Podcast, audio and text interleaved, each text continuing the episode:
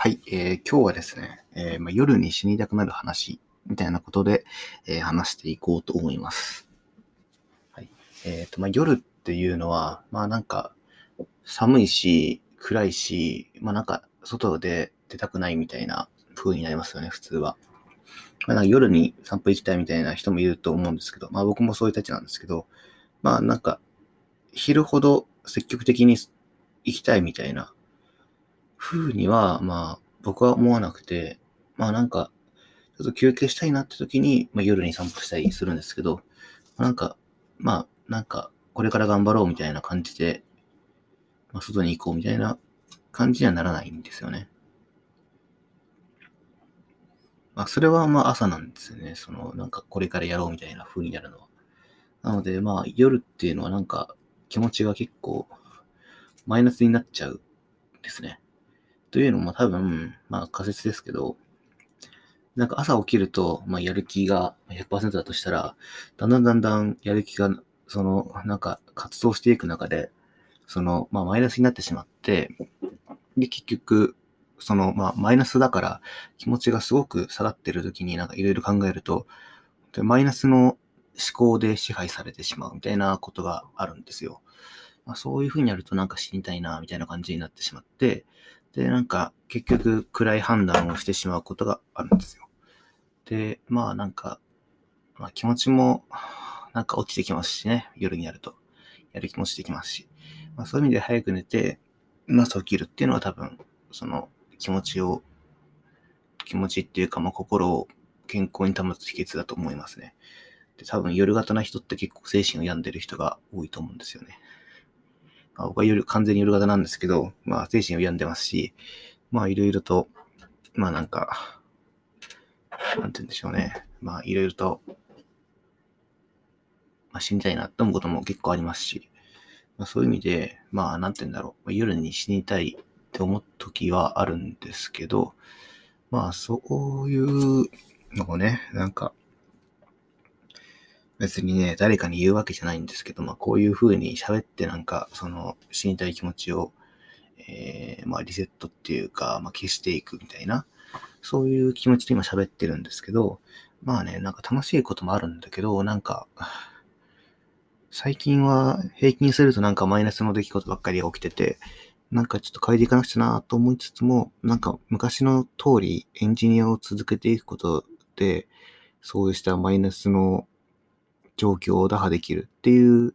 感じではないなとは、うすうす感づいてて、やりたいことをやるのが多分一番いいんだろうなって思っているんですよね。まあ、それは感覚的なものなんですけど、その感覚的なものを信じた方が、なんか僕は、なんか僕はうまくいくんですよ。他の人が感覚的なものを信じた方がうまくいくかどうかわかんないですよ。なんか論理的に考えた方がうまくいくか人ももちろんいると思いますし。まあそういう意味で、まあ僕はなんか感覚的に生きた方がなんか向いてるの、生きることの方が向いてるのかなという感じです。まあね、なんか最近は本当になんか、あんまり、なんて言うんでしょうね。まあ友人と友人とも会ってないし、会ったとしてもなんていうかな、なんか、なんか、うーん、まあ、本音で喋れなくなってきつつあるんですよね。まあなんでかなと思うと、やっぱりなんか、最近お金を稼いで、今までで一番お金を稼げていたんですね。そういう意味でなんて言うんだろうな、なんかお金に支配されるみたいな感情になっていたのかな。というのも、まあなんて言うんだろう。お金を稼げるのはまあいいことなんですけど、まあそれだけが目的化しちゃってたんですね。で、まあ本当に大事なことっていうのはやっぱり自分が好きなことをやることだと思うんですけど、まあね、なかなか自分の好きなことって言っても、まあできない、やろうとする気もない人が多分多いと思うんですよね。まあそもそも得意なことの方を仕事にしちゃってる人がほとんどだと思うんですよ。まあ、得意なことを好きになるみたいなこともあるとは思うんですけど、まあそれって本当に幸せなことなのかなって思うんですよ。なんかそれって自分を騙していることじゃないですか。それでなんか生きてて楽しいのかなとか、なんか生きてる心地があるのかな？生きながら本当は死んでるんじゃないかな。えことを、ま考えるわけですよ。でも、まあね、そう言っても、飯を食わなくちゃいけない。家族を守らなきゃいけない、みたいな人は、まあ、しょうがないと思うんですけど、まあね、難しいとか思うんですけど、まあなんか、ね、まあ生きていかなきゃいけないとは思うんですけど、まあね、そこまでして生きていきたくないなぁ、みたいなことを夜によく考えてます。はい。いやこういう考えてもしょうがないというのが分かってるんですけど、でもまあ考えざるを得ないみたいなところあるんですよ。っていうかそういう風に考えてる時間が好きなのかな。なんか、別にいつ死んでもいいんだけど、でも、いつ死んでもいいからこそなんか、物を残したい、作りたいものを作りたいみたいな感情が多いですね。で結構、まあ、自殺未遂とかも2回ぐらいしてるんですけど、まあ、そうやって生きてきて、なんかまあ、生きてきてるからこそ、なんか残したいものとかなんか、その、まあ、その、まあ、病気の時とかも本当に前に死にたかったんですけど、なんか生きてっちゃって、病気も治ったので、まあ、なんか、治る前には、この病気が治ったら、まあ、何でもやろう挑戦しようと思ってたので、治ったので、まあ、薬を飲みながらですけども、